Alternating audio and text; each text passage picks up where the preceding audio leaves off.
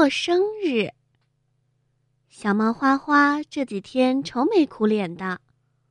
猫妈妈问他：“花花，你怎么了？”花花说：“我的生日快到了。以前小兔、小猪过生日的时候都很风光，可是咱们家里什么都没有啊。”猫妈妈听了以后，决定给花花过一个特别的生日。猫妈妈和猫爸爸商量了一整夜，他们想出了一个好办法。第二天，猫爸爸说：“花花，过生日的时候多请一些朋友过来吧。”转眼，花花的生日就到了，小兔、小猪还有小狗都来庆贺。他们一进花花的家里。立刻被眼前所看到的情景惊呆了。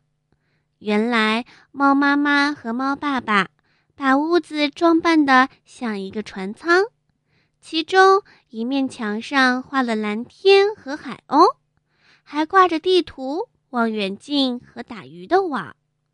猫爸爸戴着海军帽出来了，并给每一个人发了一顶。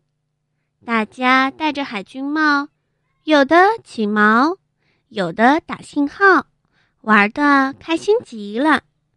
吃中饭的时间到了，猫妈妈端来了丰盛的午餐，大家边吃边说：“小猫花花的家真漂亮，以后他们还要来玩呢。”